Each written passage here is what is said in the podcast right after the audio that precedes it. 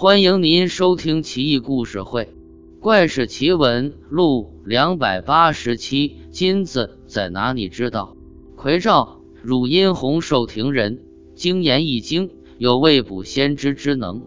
临终前，他把遗言写在一块木板上，交给老婆，说道：“我死之后，咱家这里要遭大灾荒，但你一定要坚持下去，别改嫁。”也千万别卖我的房子。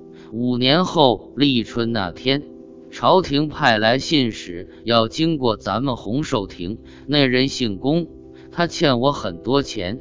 你把木板给他看，他就会把钱还给你。那笔钱足够你过下半辈子了。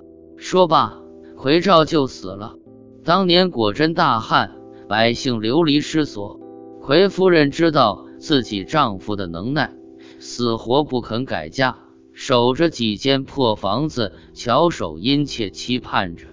终于熬过五年，立春那天，真的有一位姓龚的朝廷使者经过这，还向奎夫人讨水喝，一下撞在枪口上了。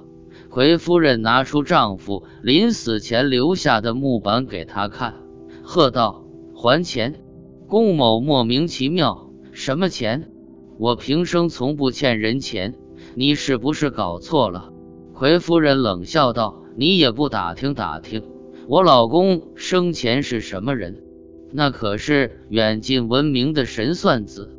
他早在五年前就算准了你今天会来，还想抵赖不成？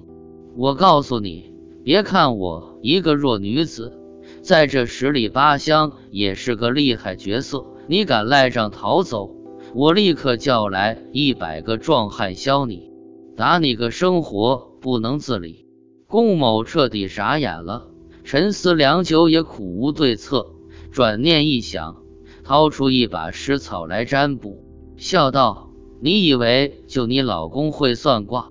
我也并非浪得虚名。”说罢，一撒湿草，仔细一看，掐指一算，惊叹道：“哎呀！”你老公太神了，我是自愧不如啊！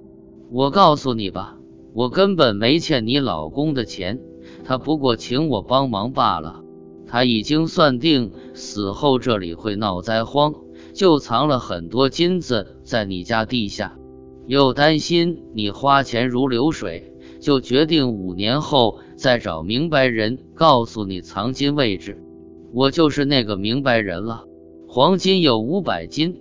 盛在几个瓦罐内，就埋在堂屋的正东头地下，离后墙一丈，入地九尺深，你挖出来就是了。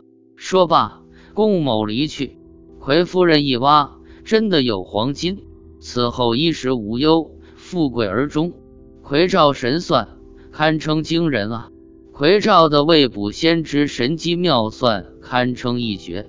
但这龚某也是古道热肠正人君子啊！